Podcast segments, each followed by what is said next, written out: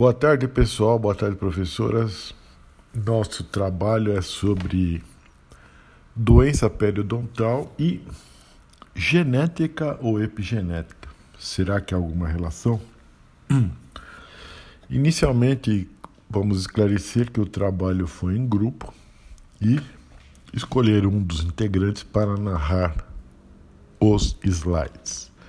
Mas o trabalho foi feito rigorosamente em grupo. Bom, feito esse esclarecimento, vamos ao assunto propriamente dito. O que é doença periodontal? Doença periodontal é caracterizada pela inflamação ou destruição dos tecidos de proteção ou tecidos de suporte dos dentes. Trata-se de uma doença bacteriana. Costuma-se dizer, e está correto, que a principal causa das doenças periodontais é a higiene bucal insuficiente associada à suscetibilidade do sistema imunológico do indivíduo. Note essa expressão, suscetibilidade do sistema imunológico. Algo que voltaremos a abordar após mostrar como tal doença periodontal se manifesta e pode evoluir. Bom, de início vamos esclarecer o que, o que, que é o periodonto. Bom, nós já vimos que a doença periodontal é uma inflamação, né, ou uma destruição dos tecidos do periodonto, que são tecidos de proteção ou tecidos de suporte. O tecido de proteção do periodonto é a gengiva. Já os tecidos de suporte são os ossos, o cemento e o ligamento periodontal. Os tecidos de suporte são também chamados de tecidos de inserção. No que se refere aos ossos, nós estamos restritos aos ossos alveolares, onde os dentes se encaixam. Bom, o periodonto saudável mostra uma gengiva rosa clara, uma gengiva grudada ao dente, já uma doença periodontal. A gengiva é mais vermelha porque está inflamada. E a gengiva começa a se descolar do dente. E isso vai invadindo tanto o cemento como as ligações periodontais, podendo chegar ao osso alveolar na direção apical, passando pelo forame apical dos dentes e chegando nos ossos alveolares e culmina aí com a queda dos dentes. Aliás, é uma das causas mais comuns de queda de dente de pessoas idosas, mas isso não ocorre só em idoso. O nosso professor Madeira, famoso Madeira e Risolo, no livro Anatomia do Dente, dá a seguinte definição de doenças periodontais. Moléstias periodontais, diz os professores, têm início com a organização de um biofilme de microorganismos decorrente da má higiene. Estas condições provocam a gengivite, primeira etapa da doença periodontal, que é a irritação e inflamação da gengiva. A inflamação no periodonto de proteção pode evoluir para inserção epitelial e pro propagar-se a outros tecidos de suporte do dente, causando a periodontite. Esta doença inflamatória destrói o ligamento periodontal e o osso alveolar, a partir da região cervical em direção apical, podendo ainda se espalhar a partir da polpa pelo forame apical para o osso alveolar. Isso está no livro Anatomia do Dente, do, dos professores Madeira e Risolo, livro muito famoso entre nós, de 2016, na página 24. Perfeito. Então, as doenças perinatais, elas começam com uma irritação na gengiva. E se não for bloqueado esse processo de doença, ele vai evoluindo para situações cada vez mais graves e chegando às queda, à queda dos dentes, perda dos dentes, perfeito? Bom, sobre a etiologia. Conforme vimos no início, costuma-se afirmar que as doenças periodontais começam com uma higiene bucal insuficiente e daí para diante vai depender da suscetibilidade do sistema imunológico. Isso significa que o grau de agressividade das doenças periodontais variam entre as pessoas, algo que levou os pesquisadores a investigar como ocorreriam tais suscetibilidades, tais variações. Nessas investigações, um dos questionamentos é se essas variações poderiam ser explicadas pela genética. Perfeito?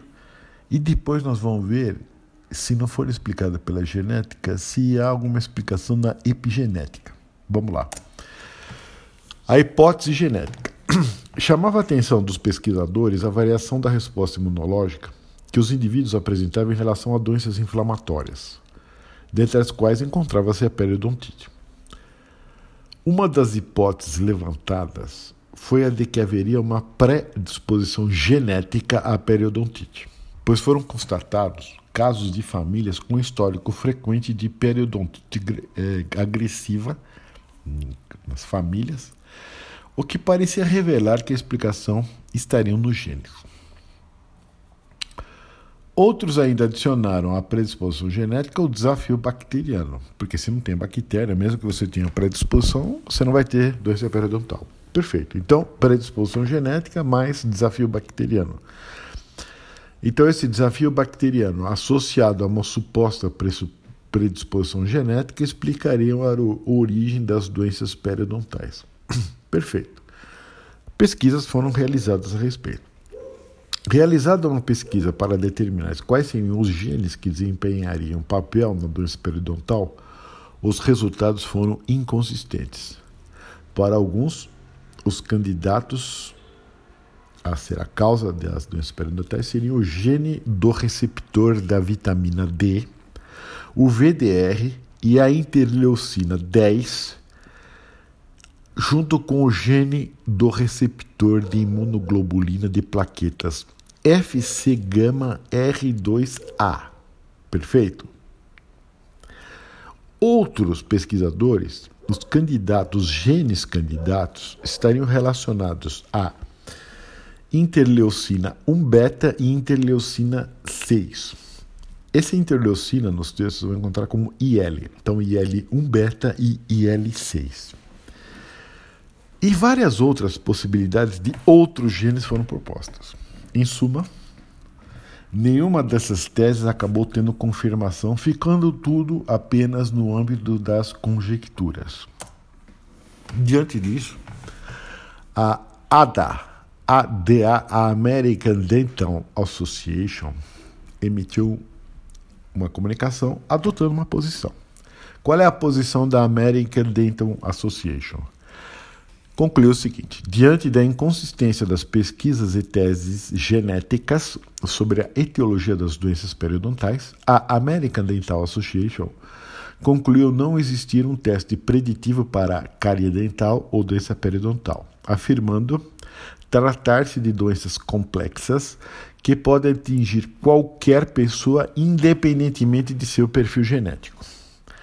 A American Dental Association ainda concluiu que no momento, até aquele momento e até o presente data, pelo que nós verificamos, a genotipagem não é recomendada como procedimento odontológico de rotina para identificar doenças dentais ou periodontais e que ainda permanece como sendo o melhor método de avaliação a inspeção clínica e a radiografia. Perfeito? Então, portanto, a hipótese genética não foi confirmada e não tem sido adotada, e oficialmente a American Dental Association emitiu um comunicado que não existe teste genético a respeito, que as doenças, tanto cárie quanto as doenças periodontais, podem atingir qualquer pessoa com qualquer perfil genético e, portanto, continuariam valendo, o mais recomendável continua sendo, continuariam sendo as inspeções clínicas e as radiografias. Perfeito?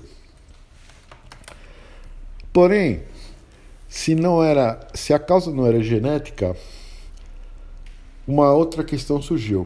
A causa poderia ser epigenética. O que é epigenética, afinal de contas? Vamos ver.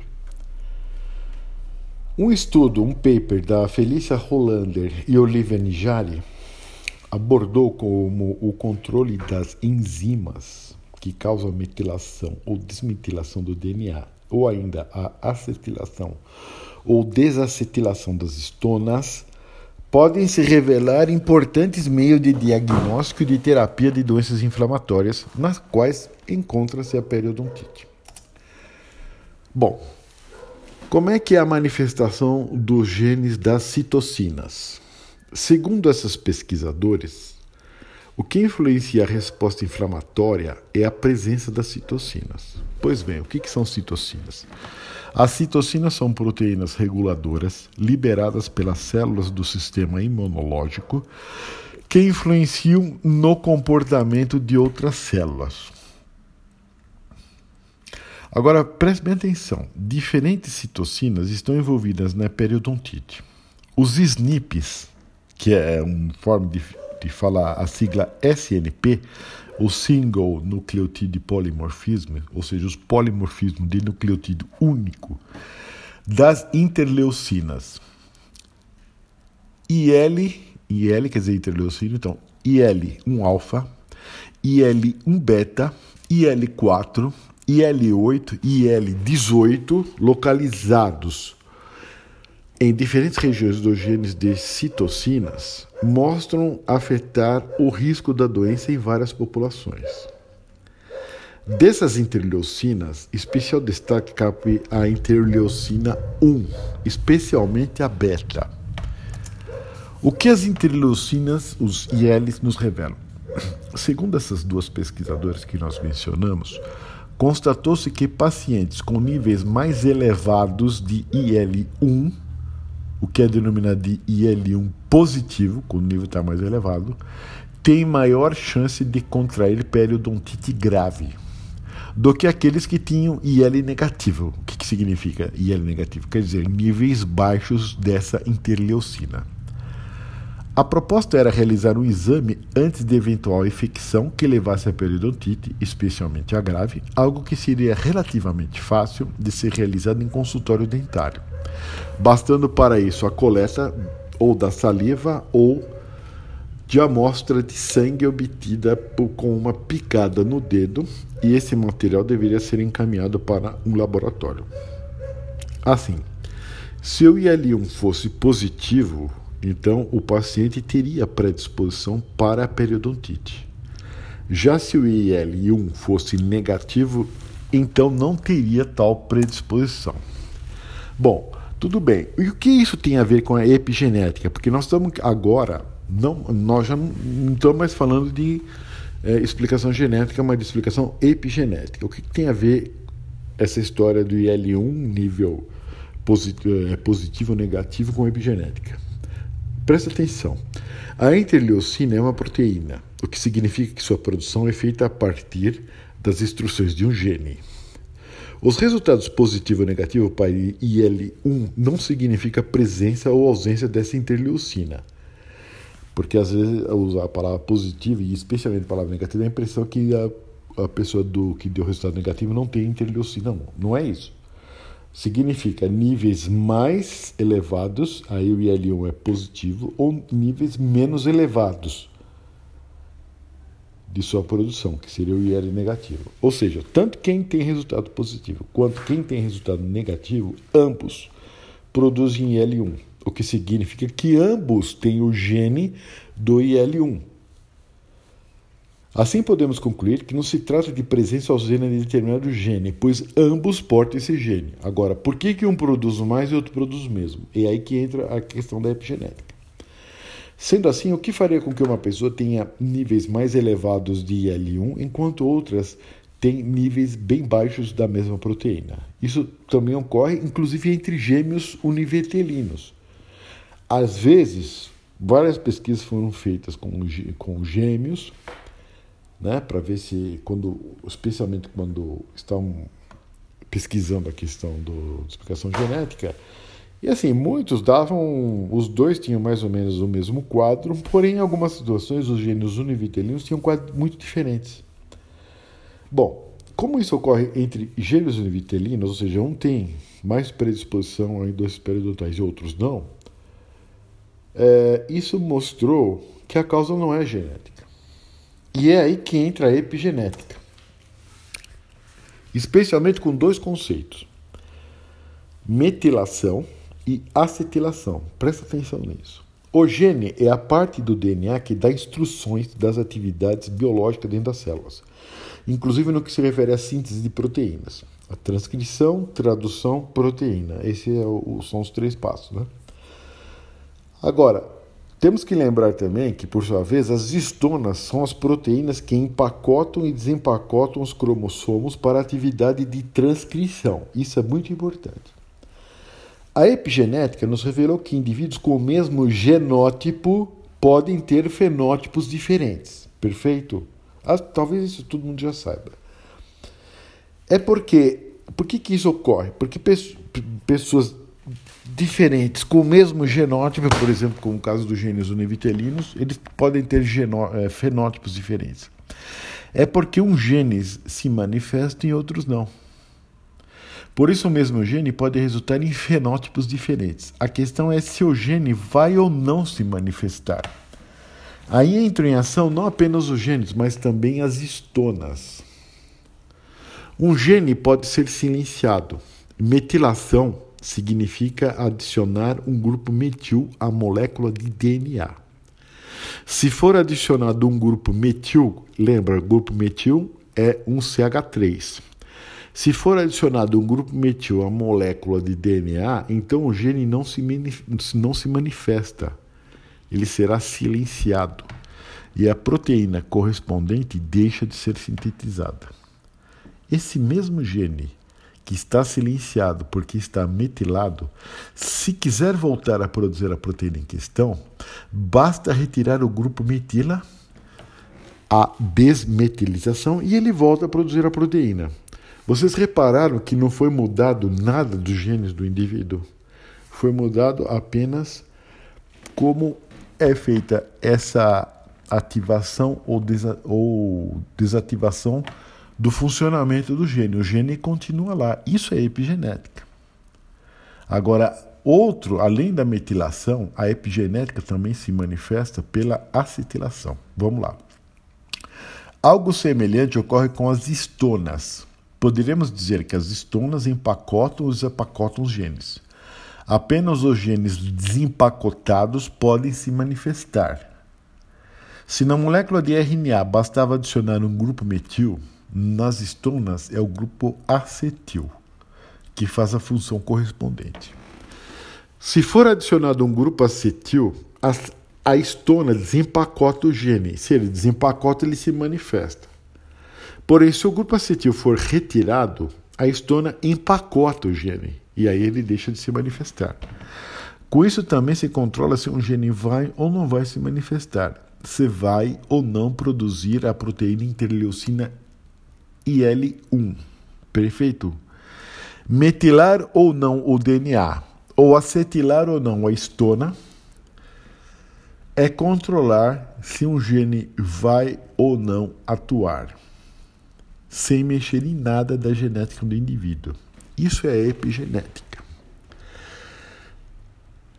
Nós estamos aqui restritos à metilação do RNA e à a acetilação das estonas. Existem outros mecanismos de epigenética que nós não vamos abordar aqui, ok? Então eu acho que ficou claro que o gene continua presente, mas você faz ele funcionar acrescentando um grupo metila ou retirando, aí você ele para de funcionar. Na estona, se você acrescenta uma acetila, um grupo acetil, a história é, desempacota o gene, ele funciona, e se retira esse acetil, a história empacota o gene e ele deixa de atuar. Por isso, a epigenética pode ser importante no diagnóstico de doenças periodontais, pois basta verificar a presença ou não de níveis elevados de interleucina IL-1 para constatar se o paciente tem ou não predisposição para doenças periodontais. Note que não foram pesquisados os genes do paciente, mas se o seu RNA está ou não metilado e em que grau, se for o caso, ou se suas estonas estão ou não acetiladas e em que grau, se também se for o caso. Essa é a grande contribuição que a epigenética pode proporcionar para a odontologia. Muito obrigado a todos e um abraço.